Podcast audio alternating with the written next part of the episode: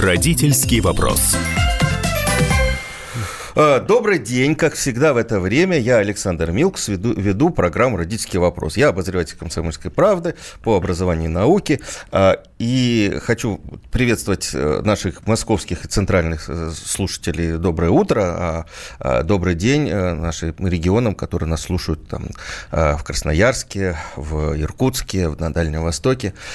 Сегодня мы говорим об очень важных вещах, важных для родителей – студентов и в основном выпускников школ и старшеклассников, потому что сегодня у нас в гостях ректор Российской Академии Народного Хозяйства Государственной службы при президенте Российской Федерации Владимир Александрович Маун. Здравствуйте, Владимир Александрович. Здравствуйте, добрый день. Я даже думаю, кому-то можно сказать и добрый вечер. Э, ну, да, в общем, Южно-Сахалинску совершенно спокойно, вам можем сказать.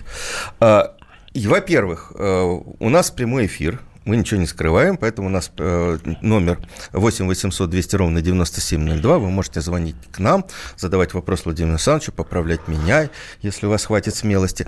Э, давайте попробуем э, такой диалог. А пока у меня первый вопрос такой. Вы знаете, на этой неделе, Владимир Александрович, агентство стратегических инициатив а, представило уже третий вариант атласа профессий. Атласы профессий будущего. И там есть всякие такие забавные э, специальности, вот я выписал их. Архитектор виртуальности, дизайнер эмоций, биоэтик, э, консультант по здоровой старости. Вот то, что касается, кстати, вот э, направления вашего вуза, да, архитектор алгоритмов межмашинных транзакций, аудитор по зеленому финансированию. Скажите просто, вот когда вы будете по этим специальностям готовить? Вот в, в, в Атласе написано, что это книжка для родителей. Родители должны ее прочесть и поговорить с детьми, какую, какие специальности будущее им надо э, выбрать. То есть, получается, подразумевается, что э, дети смогут на эти специальности поступить и выучиться. Вот э, не кажется вам, что как-то это вот все очень футуристично, я мягко скажу? Э, да, это интересный вопрос, но вы знаете, футуризм существует всегда, и разница только в том, это в футуризме антиутопия или утопия. А в данном случае приятнее, когда это, конечно, утопия, когда это что-то приятное. Хотя мы знаем из истории, что утопия часто превращается в антиутопию, что тоже такая печальная история. Я надеюсь, что вот архитектор эм, там зеленого чего-то не имеется в виду, что э, под зелеными не имеется в виду доллары, а, надеюсь, имеется в виду все-таки экология. Ну, вам экология, лучше знать. Действительно такой э, важнейший тренд 21 века, и мы действительно Э, будем это много обсуждать. В принципе, конечно, э, такого рода изыскания, они полезны, но они, я все-таки считаю, что не полезны интеллектуально, а не прагматически, потому что мы все равно не знаем, мы никто не знает, какие будут востребованы э, специальности, вот. если говорить узко вот, я о от специальностях. Это и хотел услышать. А вот э, что мы действительно знаем, это то, что будет востребован человек, который способен адаптироваться к новым вызовам будущего. Мы живем вообще в уникальную эпоху, наверное, каждое поколение может сказать, что живет в уникальную эпоху, но уникальность нашего времени стоит в том, что э, технологические и иные приоритеты новации меняются в рамках одного поколения. Вот когда-то, до 18 века, человечество жило так, как прадедушки и правнуки жили примерно одинаково. Ну, не было современного экономического роста на протяжении столетия, а то и тысячелетий ничего не менялось. Люди а, одинаково, на одинаковых повозках ездили, одинаково питались, одинаково там производили э, хлеб или там рис. Э, в 18 веке начался современный экономический рост, и э, благосостояние начало расти, и технологии начали меняться от поколения поколения к поколению. В общем, обычно внуки жили иначе, чем, чем бабушки и дедушки, даже родители. Вот за последние 15-20 лет произошел качественный скачок, я даже не знаю, это вот современный экономический рост, это рост, связанный с изменением от поколения к поколению. Сейчас качественные изменения происходят в рамках одного поколения, причем похоже, что несколько раз. Эм, мы понимаем, что скажем, жизнь до айфона и после, и с айфоном существенно отличается. Жизнь с мобильными телефонами, появившимися в 90-е годы, да, массово, и без мобильных телефонов, это совсем разная жизнь с точки зрения организации быта, даже э, общения с детьми. Я еще помню, как в 90-е годы эм, мы там, э, родители дискутировали, молодые родители, а вот надо ребенку давать мобильный телефон, еще айфонов-то не было, просто мобильный телефон, не будет ли сковывать это его э, самостоятельность и свободу, чтобы все время звонить и контролировать. Сейчас мы можем это контролировать гораздо иначе, и вопросами такими не задаемся. То есть о чем я хочу сказать, что когда у вас стиль жизни э, меняется в рамках одного э, поколения, причем меняется несколько раз, практически невозможно угадать профессию. Можно сказать, что? Что главное – это адаптивность адаптивность к вызовам будущего. Второе. Я с высокой степенью вероятности могу предположить, что успешный человек не работает по специальности, указанной в дипломе, сертификате О, или вот где бы то ни было. золотые слова просто. А, а, а, я часто у коллег, особенно рабочих в правительстве, которые спрашивают, сколько у вас выпускников работает по специальности, я спрашиваю, а вы по специальности работаете? Слушайте, тогда успешный вот человек мне, не работает почему по специальности. тогда один из показателей успешности вуза – это количество выпускников, работающих по специальности? Ну, начнем с того, что формально такого показателя пока, к счастью, нет. Есть там ЕГЭ, есть трудоустройство выпускников, выпускников, э, скажем, да, вот измеряемое... Трудоустройство, Нет, трудоустройство – это прежде всего уплата налогов, уплата взносов в пенсионный фонд. Трудоустройство считается через налоговые пенсионные системы. То есть трудоустройство – это означает э, То есть если легальное... историк работает э, аналитиком в банке, это успешный выпускник вуза? Вы знаете, если он при этом счастлив иногда говорят, я не полностью согласен с этой фразой, но с ваш, отчасти вот ее здесь уместно привести. Один из педагогов прошлого, ну, правда, это был индустриального прошлого, говорил, что по мне лучше счастливый почтальон, чем э, профессор неврастения. Как мерить счастье? Вот, а дальше как мерить счастье? Э, Наверное, удовлетворенностью от собственной работы. И в этом смысле, если уж э, вы говорите, нас слушают, наверное, родители, во всяком случае, вы мне так говорили. Родители, бабушки с дедушками. Мне кажется, очень важно э, при выборе специальности стараться делать то, что интересно. Да, тут же возникнет вопрос, многие говорят, а моему ничего не интересно. Ну, значит, это еще человек еще не раскрылся, значит, надо следить за этим. Вот э, мне кажется, очень важно не навязывать сферу деятельности, подталкивать, что учиться нужно – необходимо, потому что лень в нас всех сидит, и даже самые талантливые могут Второй быть самыми ленивыми. Слова но, э, но очень важно заниматься тем, что интересно, иметь возможность менять специальность, иметь возможность менять специализацию. Конечно, когда я говорю, что успешно не работать по специальности, я не говорю, что э, врач должен работать юристом или, не дай бог, еще хуже, юрист работать врачом. Но э, то, что человек на протяжении своей профессиональной жизни должен менять сферу деятельности, это несомненно. Но вот а поскольку основное образование, вот наша миссия нашей академии, президентской академии, на мой взгляд, я всегда говорю, мы даем а, прикладное социально-экономическое гуманитарное образование, то есть э, социально-экономическое гуманитарное образование, связанное с управленческими компетенциями.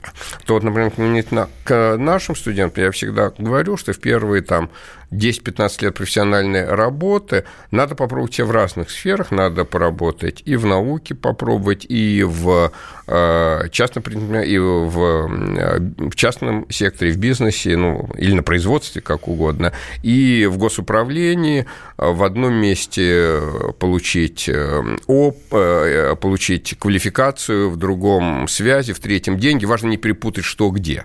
Вот это, это очень важный вызов. Но, в общем, конечно, э, молодой человек должен набираться опыта, набираться квалификации, меняя виды деятельности. Но он получает вот эти возможности, поступая в университет. Насколько у вас эти программы, они соответствуют тому самому неопределенному будущему, о котором мы с вами говорим? А поступая в хороший университет, несомненно, да, потому что основная задача, еще раз повторю, это достаточно широкое и адаптивное образование. Вот э, очень важно, еще один тезис, который я хочу привести, что образование должно быть широким и фундаментальным. Там сто лет назад, наоборот, образование, ну, про фундаментальность, на фундаментальность молились у нас всегда, но всегда говорили, что должно быть узкоспециализированное образование. Ну, собственно, в середине 20 века, в первой половине 20 века очень многие вузы делили на узкоспециализированные. Из ведущих университетов, сейчас технологически, выделялось несколько специализированных вузов. Сейчас происходит их э, объединение и укрупнение. Это правильно, потому что та динамика технологий, та динамика нашего общества, она требует эм, меж, э, максимального э, междисциплинарного, междисциплинарного общения. А вот про фундаментальность хочу сказать особо. Тут даже есть некоторая дискуссия, э, нужны ли фундаментальные знания или такие навыки продавать себя. Навыки, конечно, изображать из себя специалиста, они важны всегда и всегда были важны,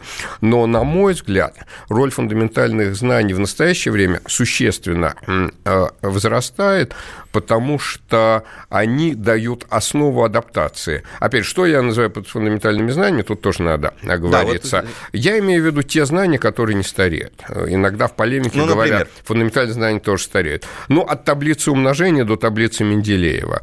А, больше того, даже от того, что евклидовая геометрия потом трансфор... в более общем виде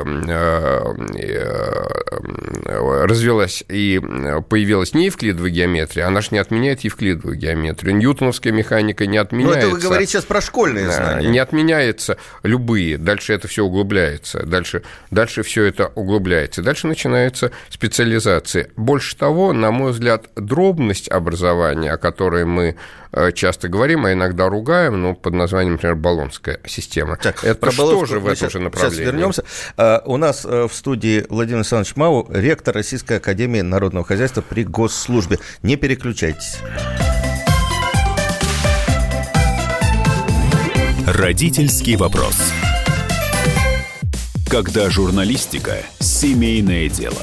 Мы с э, Юлькой так немножко поспорили. Это не по теме сегодня. Когда сложно договориться. Да здесь даже вопрос не в том, кто не скачет тут москаль. Да мы перетопчемся, и мы уже проехали эту историю когда нужно найти компромисс.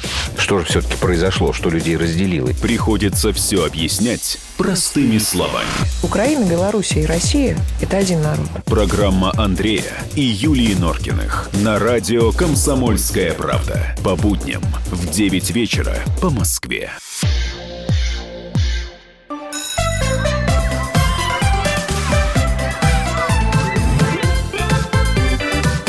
Родительский вопрос. Так, мы возвращаемся в эфир. Я Александр Милкус, обозреватель «Комсомольской правды», ведущий этой программы. А, у нас в гостях сегодня ректор Российской Академии Народного Хозяйства и Госслужбы при президенте Российской Федерации Владимир Александрович Мау. Я напоминаю, прямой эфир, э, телефон к нам сейчас 8 800 200 ровно 9702. Скромные люди могут нам писать по WhatsApp и Viber плюс 7 967 200 ровно 9702. А, Владимир Александрович, мы вот закончили предыдущую часть, а, говоря о том, том, что вот э, без фундаментальных знаний ну, никак э, не обойтись.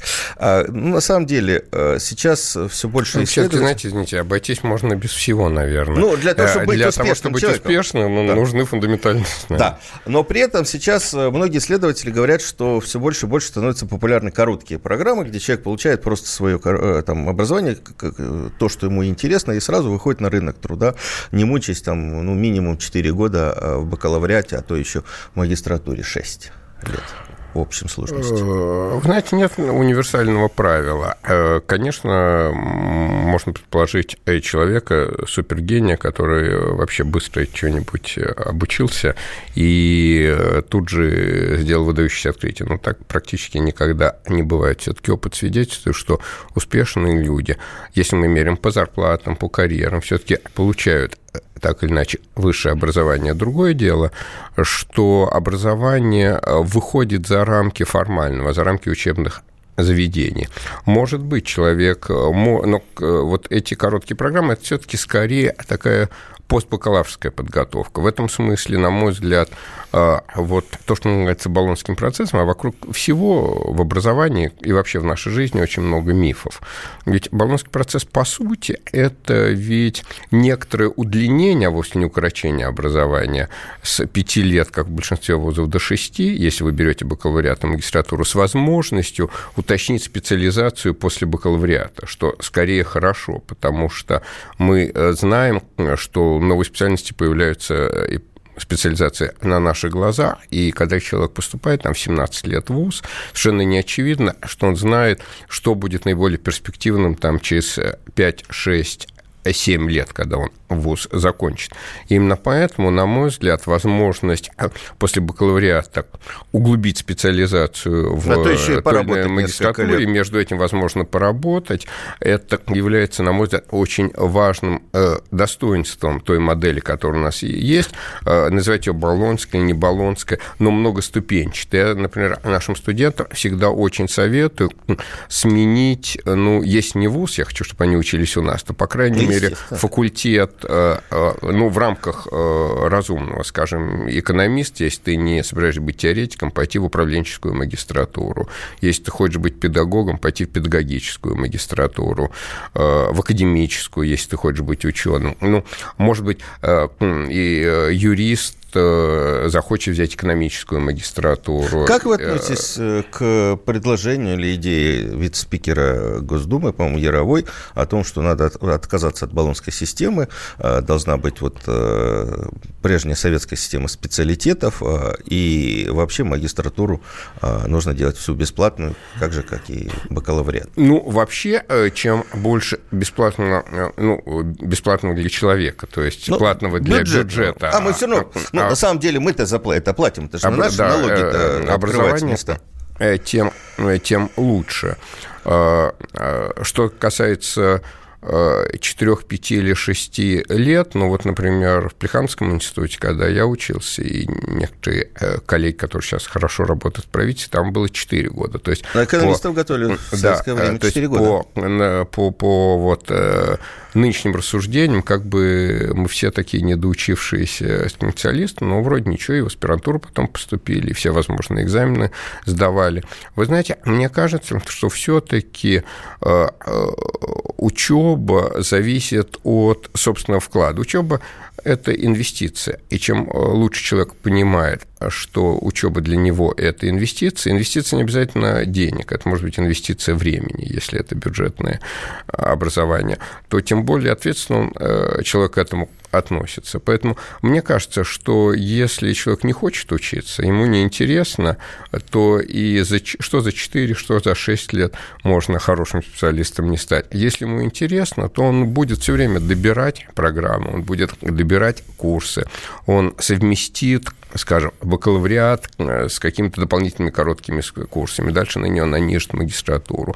Действительно хорошо, когда магистратура после некоторого практического опыта. Это тем более важно, что все-таки вот преобразование в военной сфере сделали так, что армия у нас сейчас не является пугалом, что вот такого вот пойду в ВУЗ, э, чтобы не попасть в армию, такого нет. Больше того, у нас э, в среднем специальном образовании идет уже практически половина, половина выпускников девятого класса. И неверно они идут просто, чтобы без ЕГЭ попасть, а, попасть а, в ВУЗ. ВУЗ это, да. это, это иллюзия, это не так. Они идут, чтобы а, ну, более ответственно отнестись к своей карьере, к своей практической карьере. Многие из них поступают в ВУЗы, но уже на заочные отделения.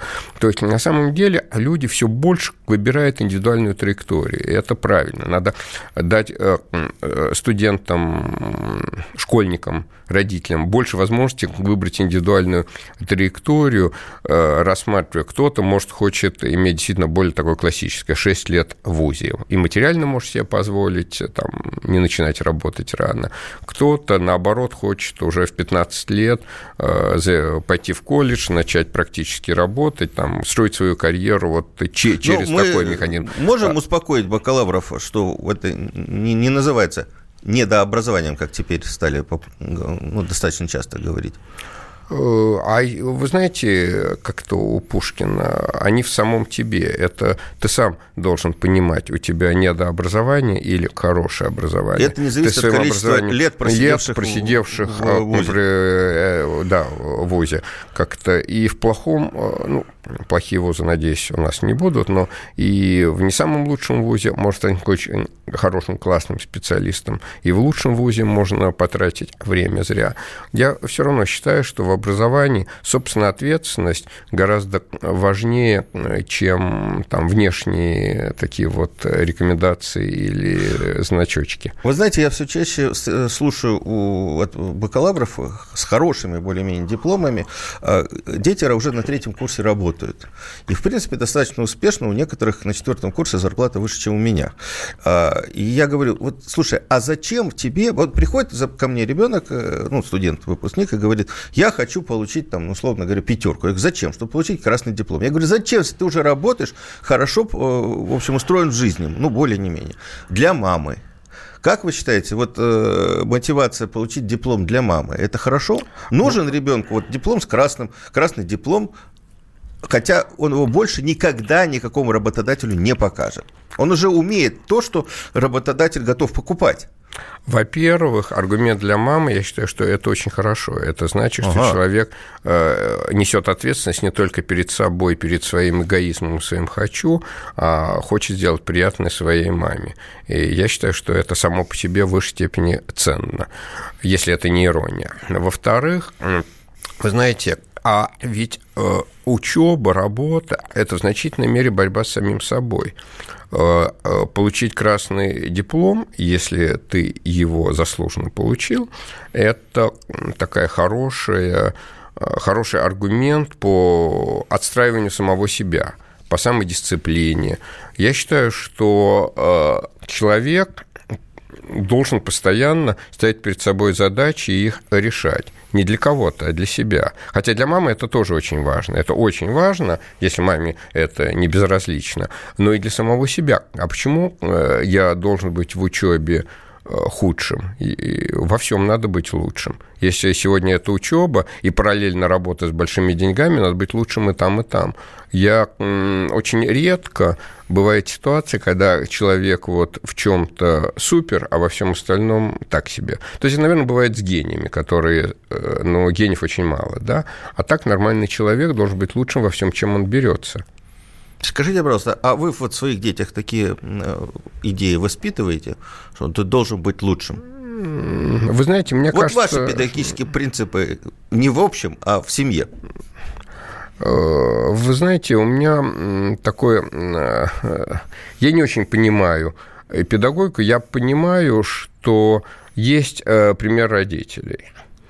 Как этот пример родителей влияет на детей, сказать сложно. Для одних вот если они видят, что там, например, папа или мама, мы гендерно равны, с утра до вечера работает там или за письменным столом, или где-то, для него это повод, или для нее поступать так же. Для другого это повод никогда так не делать а наоборот... То есть вы говорите о главных принципах воспитания? Для меня главный принцип воспитания – это поступать так, как считаешь правильным, и своим примером показывать это ребенку, но одновременно не навязывать ему э, свой путь, потому что, конечно, есть ограничения, которых нельзя, и мы все про них знаем. А, мы также понимаем, вот я на самом деле детям повторяю всегда только одно и то же. А, талант имеет смысл только с трудолюбием. Больше того, трудолюбивый человек без таланта, скорее всего, успешным будет. Талантливый без трудолюбия Лодырь. с высокой степенью вероятностью сопьется. Поэтому вот лучше талант и трудолюбие, но трудолюбие важнее таланта. Так, я напоминаю, у нас в студии ректор Российской Академии Народного Хозяйства и Государственной Службы при президенте Российской Федерации Владимир Александрович Мау. Я Александр Милкус, обозреватель этой э, комсомольской правды этой, э, и ведущий этой программы. 8 800 200 ровно 9702, телефон нашего прямого эфира. Мы вернемся буквально через 4 минуты после новостей. Не переключайтесь.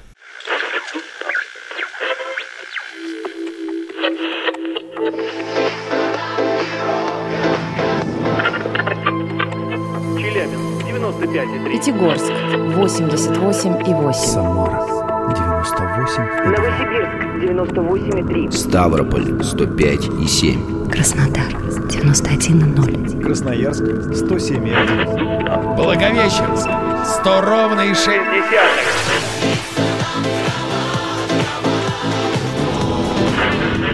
Санкт-Петербург 92 и 0. Москва 97 и 2.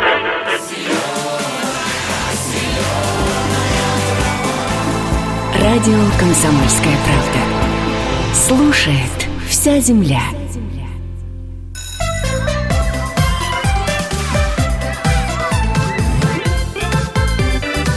Родительский вопрос. А, добрый день. А, снова в студии Александр Милкс, то есть я, обозреватель «Комсомольской правды», ведущий нашей программы. У нас а, в студии сегодня ректор Российской Академии Народного Хозяйства и Госслужбы при Президенте Российской Федерации Владимир Александрович Мау. Напоминаю, телефон 8 800 200 ровно 9702, это телефон прямого эфира, вы нам можете позвонить. WhatsApp вы можете нам сбросить какие-то сообщения 967 200 ровно 9702. У нас есть, я знаю, уже один звонок из Краснодара. Владимир. Алло. Да, слушаю, говорите. Здравствуйте. Я бы хотел вопрос вам задать э, по поводу значит, нашего школьного образования вот э, уважаемому гостю вашему. Хотел, да, э, говорите сказать. громче только немножко. А, вот. Не кажется ли вам, что преподаватели сейчас э, в обычных школах являются заложниками той системы, которая разработана вот высшее образование? То есть, по сути дела, ученики, одни ученики в классе хотят учиться, вторые не хотят учиться. И преподаватель не имеет таких строгих норм, чтобы заставить или не заставить, а обучать этих детей. Получается, э, те, которые даже хотят учиться, они не получают тех знаний, которые необходимы. И вообще, вот, э, вот как вы считаете? А преподаватели, у них нет никаких прав, по сути дела, и они становятся заложниками. Угу, спасибо большое. Спасибо. Ну, вы знаете, мне кажется, что это не проблема на сейчас. Это вечный, это вечный вопрос, потому что если у нас массовая школа, не школа, куда отбирают там по какому-то критерию, то это происходит практически всегда. Другое дело, что, скажем, э, в крупных городах, там, где специализированные школы, там математические классы, в старшей школе, гуманитарные, э, биологические, медицинские, там идет э, специальный отбор, и все-таки, если вы уж поступаете на математику, вы вряд ли будете э, халтурить, ну, вы выбираете трудный путь, трудный интеллектуальный путь. Но в целом, действительно, эта проблема есть, она реальна. На мой взгляд, тут есть, во-первых, один ограничитель. Вы знаете, ведь сейчас как бы ученик себя не вел, э, его нельзя отчислить. Вот сколько-то лет назад можно было отчислить, несмотря на всеобщее обязательное среднее, полное среднее образование. Напугать ПТУ. А, вот. Ну, ПТУ сейчас не напугаешь, ну, потому что можно. у нас ПТУ, да, ну, колледжи э, в основном достаточно хорошие, а, но и отчислить нельзя. Вот просто нельзя отчислить, как бы он себя не вел. И это, конечно, вызов э, для учителя, но я считаю, что это, ну, что делать? Учителя и родители должны э, тоже как-то действовать и стараться разруливать, разруливать эти ситуации. Э, у меня там есть еще одна более сложная проблема. Вот я являюсь председателем управляющих советов в двух хороших московских школах, и э, даже в них я наблюдаю, что вот э, у нас есть определенный провал в средней школе. То есть вот у нас понятная и хорошая часто начальная школа, у нас очень хорошая старшая, во многих школах уже вот то, то, что происходит в Москве. А вот в средней часто не понимают, чему учить. Вроде еще и специали... для специализации рано, для такой работы, как с детьми, уже поздно, когда одна учительница, наставница. И вот, на мой взгляд, сейчас, и я думаю, что вот там основной вопрос, которым вот радиослушатель сказал, когда такие еще нет специализации, есть смешанно мотивированные и немотивированные дети. И вот, конечно, мне кажется, сейчас в педагогическом образовании, в формировании школьных учительских команд очень важно уделить повышенное внимание учителям средней школы. Но я бы еще добавил, все-таки э, я бы не выводил учителя из зоны ответственности, что вот он поставлен в таких условиях, ему так вот так тяжело э, существовать и жить. Но мне кажется, я аккуратно и не вывел. Я сказал, да. что это ответственность и учителя, да. и родителей. Поэтому мне кажется, что педагог должен уметь работать, если он уже пришел в класс и с немотивированными детьми, и с мотивированными детьми, и попытаться сделать немотивированным мотивированным. У нас еще один звонок звонок есть. Э, Александр из Москвы. Слушаю вас. А, здравствуйте. Здравствуйте. Знаете, у меня вопрос вот по медицинскому образованию. У меня дочка кончила уже три года медицинский институт. Ну, на мой взгляд, просто. Во-первых, убрали интернатуру. Вот практических навыков после окончания у нее вот ну, просто ноль. Ну, единственное, она умеет, наверное, укол сделать. Там ни в вену попасть, ни катетер поставить, ничего не умеет. Даже больному подойти практически их не учили. Рентген прочесть э, не может. То есть очень много вопросов. Так получилось, что она после этого уехала в Израиль. Вот там у них как раз и тоже там пришлось еще доучиваться. И вот там как раз обучение у них начинается именно с практических навыков.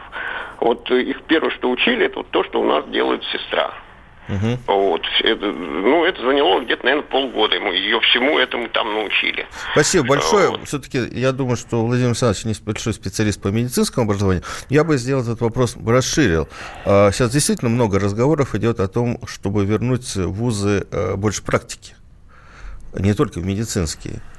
Я не очень понимаю тезис вернуть больше практики, а что э, ее когда-то было больше. Просто есть разные вузы. Есть вузы, как физтех, построены на том, что уже со средних курсов э, студенты работают на кафедрах, э, вынесенных э, в исследовательские институты. Ну, я вот говорил с э, руководителями челябинских предприятий. Они говорили, что они бы с удовольствием брали бы выпускников МИСИСа, бакалавриат, четвертый курс, чтобы они э, учились и одновременно работали у них на предприятии. Ну, хорошие вузы этим и занимаются, формируют базовые кафедры или фирму себя, или в этих фирмах свои базовые кафедры. Но здесь все-таки более общая проблема связана с тем, что многие предприятия не очень хотят этим заниматься. И вот очень легко жаловаться о том, что вы не готовите так, чтобы от нас пришли прямо работать, когда говоришь, а вы приходите, давайте мы прям сделаем под вас группу, и они будут э, вот э, уже на старших курсах готовиться работать у вас. Нет, здесь тоже возникают проблемы, это не очень хочется, жаловаться проще. Все-таки не могу не ответить на вопрос про медицинский вуз. Вы знаете, мне кажется, что все-таки это проблема с мотивацией. Во-первых, у нас Э, за последние годы сильно улучшилось э, спрос на медицинское образование. Ведь хорошее образование – это не только хороший вуз, это хороший студент, куда туда идут. Вот если в вуз идут хорошие студенты, высокобальные ЕГЭ, э, это хороший вуз они не позволят, что их плохо учили. И у нас за последние годы ЕГЭ в поступающих в медицинские вузы, во всяком случае, ведущие медицинские вузы, резко возрос. И там учат. Мне все-таки кажется, что это проблема вот мотивации той девушки, которая, которая вдруг не учили, а потом в Израиле э, начали учить. Захотела бы, обучили бы. Или надо было, может быть, я не знаю, мы не будем дерекламировать и рекламировать ВУЗ, я не знаю, где она училась, но определенно э, в ключевых медицинских вузах всему этому учат. Другое дело, что надо не только учить, но и учиться. Это возвратный глагол. Нельзя научить того, кто не хочет, не стремится э, овладеть вот этими, этими навыками. У нас еще один звонок есть э, с Сергея с Чехова. Слушаем вас. Алло, добрый да. день. Здравствуйте. Вот. Я вот что хочу сказать. У меня дочка в седьмом классе, и я вот не согласен, вот у вас уважаемый ректор сидит, э, когда он сказал фразу, что у нас хорошая начальная школа, ну и там дальше идет. Потому что, судя, как сказали ученики Сократа, кто такой ребенок? Это не сосуд, который надо набить знанием, а факел, который надо зажечь. Вот у меня дочка шла, я хочу учиться в первом классе. А сейчас она до седьмого класса, она боится ходить, потому что ее всякие тесты и вся вот эта э, бумажная это. Вот это наша начальная школа. А то, что она Ну, хорошая, я думаю, седьмой класс это, это уже ложь. не начальная школа, а средняя. Это ложь. Все-таки. Это самая большая ложь. У меня и сын 20-летний, который закончил колледж э, физкультуру, не может на УРО это устроиться на работу, потому что э, нет мест, э, это, педагог физической культуры. Он все закончил. Ну, Алло. видите, вы сами себе противоречите. С одной стороны, значит, нет мест, то есть там конкуренция, значит, в школе не так уж плохо, если преподаватель не может, э, выпускник не может там устроиться. Знаете, да. начальная школа – это все-таки первые э, четыре класса, где как раз нет тестов. Если, конечно, когда я нет, говорю... Нет, есть уже да, там ну, всероссийские проверочные работы. Ну да, завели. но это, ну слушайте, ну извините, контрольные работы Никто или там городские контрольные были всегда, как это, при всех режимах. Поэтому что же в этом такого? Ну, переименовали, переименовали городскую контрольную э, в всероссийскую проверочную работу. Ну и что в этом, э, что в этом э, такого. Э, да, опять же, школы разные. Я э, сказал о системной проблеме, о том, что мне кажется, что сейчас основу, большое внимание надо уделить, на, уделить средней школе. Это пятый, восьмой классы. Но Кстати, это вовсе не значит, что в каждой конкретной школе каждый конкретный учитель очень хорош или очень плох. Учителя разные, ученики разные. И еще раз, я все время хочу подчеркнуть вещь, которая, может быть, не популярна среди родителей, но а может быть и среди школьников, что школа – это не где учат, это в том числе где учатся.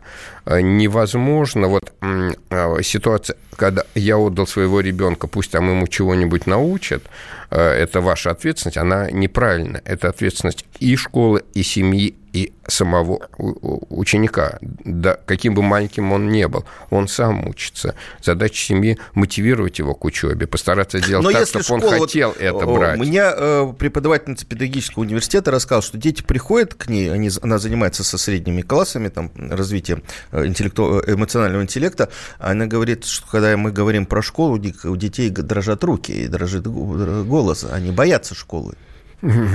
Видимо, есть разные школы. Я сотрудничаю с некоторыми школами, где дети школу скорее любят. Они есть, устают, есть разные школы. Э, но... Напоминаю, но, у нас... Подождите, друзья, студии... это в том числе и ответственность родителей постараться повлиять Ректор Российской на... Академии Народного Хозяйства и Госслужбы э, Владимир Александрович Мау, не переключайтесь, мы еще продолжим разговор. Родительский вопрос. Политика. Владимир Путин приехал в Японию на саммит большой... Экономика. Покупательная способность тех денег, которые вы... Аналитика. Что происходит правильно, а что происходит неправильно. Технологии. В последнее время все чаще говорят о мошенничестве с электронными подписями. Музыка. Всем привет! Вы слушаете «Мир музыки». Комсомольская правда. Радио для тебя.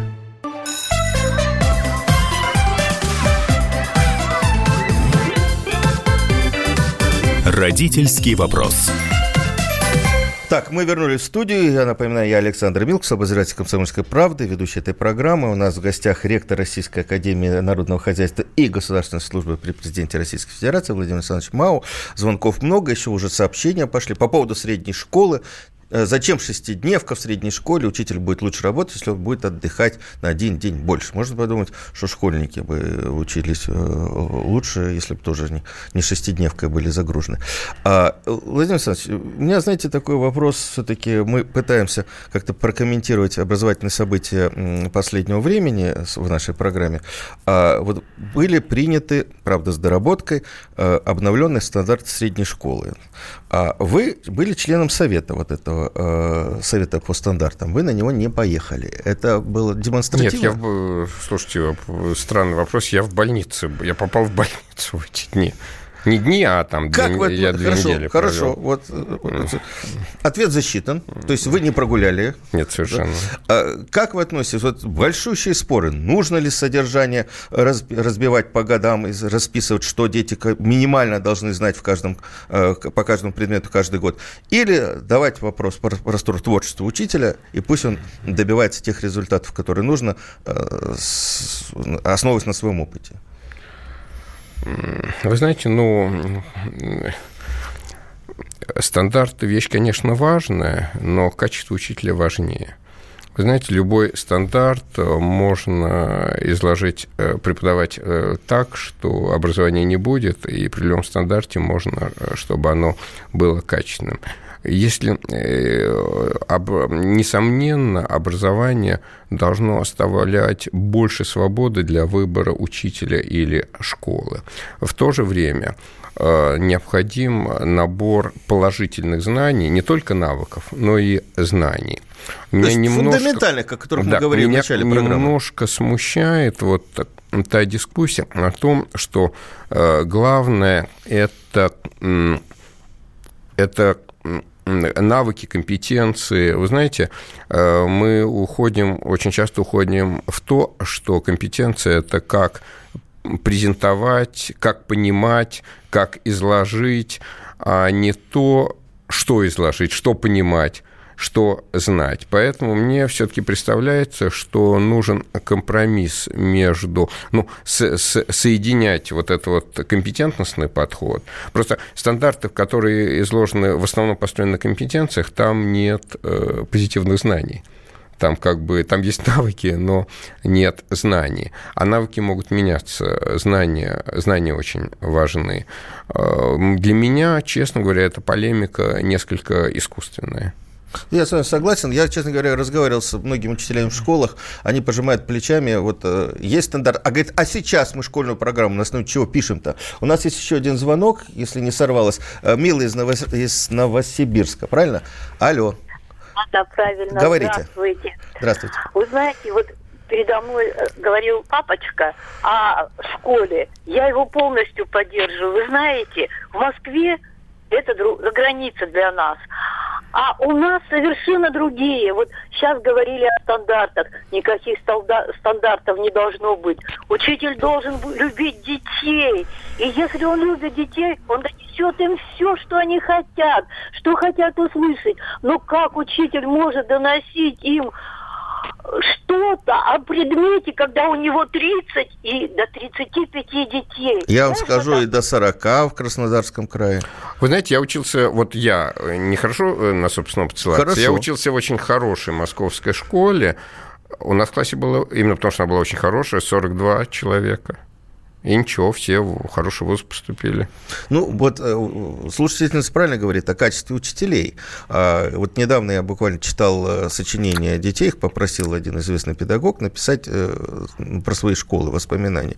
Дети жалуются, учителя кричат, учителя обзываются, учителя нервные. Вы знаете, информационная ИКТ, информационно-коммуникационная система наша все. Учителя забывают, что дети сейчас все снимают на iPhone, на телефоны выкладывают в интернет. Я думаю, что эта проблема как э, довольно быстро разрешится. Просто, наконец, вот они поймут, что это делать нельзя хотя бы потому, что это сразу станет предметом всеобщего... Так, может быть, поэтому и запрещают сейчас мобильники в школах. Вот Ольга Юрьевна Васильева говорила о том, что 10 тысяч школ уже приняли решение не разрешать детям использовать на уроках мобильники. Ну, все-таки там есть другие э, причины, я думаю, другие проблемы э, использования мобильников, когда это отвлекает бывает. Но, в общем, это тоже средство противодействия такому поведению учителей. И все-таки можно я скажу э, вещь э, такая. Э, я считаю, еще раз хочу повторить, что ответственность за образование лежит не только на учителях,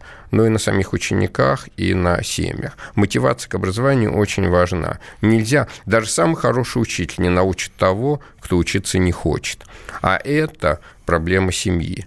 Это проблема собственного примера, это проблема объяснения ребенку, а может быть и даже уже там будущему студенту, если он постарше, что вся жизнь состоит из развилок твое сегодняшнее решение, твой выбор.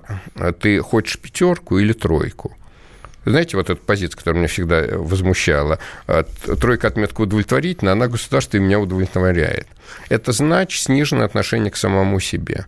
Мотивировать, что мне это не понадобится, абсурдно. Даже 50 лет назад нельзя было сказать, что точно в жизни понадобится, что нет. Сейчас этого точно нельзя понять. Вот каждый день на каждом уроке и уж точно в каждом экзамене вы делаете развилку туда или сюда. И, и, и жизнь ученика – жизнь будущего человека, молодого человека, будущее состоит из того, как он построит эту систему развилок. И он несет свою ответственность. Не учителя, э, и даже не родители, а он сам. И мне кажется, самое важное – это э, воспитание – я не педагог, да, но родитель и профессор, да, э, это все-таки объяснять, что никогда не надо ссылаться на недружескую окружающую среду. Она всегда будет недружеской. Ты должен к этому а, адаптироваться. Вот Ты должен как... всегда делать выбор и отвечать за него. Как комментарий к тому, что вы только что сказали, только что пришло сообщение. Вы что же думаете, что учителя кричат от хорошей жизни? Не делайте из учителей монстров. Да, но при этом, если ты пошел не, в учителя, нет, да, да, то, в общем, кричать, наверное, не надо. Э, ну, в общем, есть некие э, профессиональные особенности. Ты же сам выбирал эту профессию. Я, собственно, об этом же. Вот мы буквально там через минуту заканчиваем. Я напоминаю, у нас в студии э, был ректор Российской Академии Народного Хозяйства и Государственной службы при президенте Российской Федерации Владимир Александрович Мау.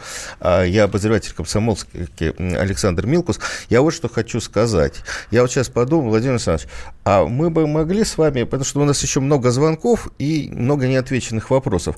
А может быть, мы сделаем такой вот час ректора хотя бы раз там в квартал или раз в полгода, э, где бы вы могли отвечать на наши вопросы, или, может быть, кто-то из э, вашего вуза, вот э, сделать эти встречи наши регулярными. Я с удовольствием, если это будет востребовано вашей будет аудитории.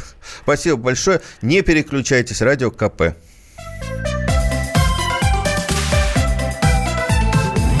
Родительский вопрос.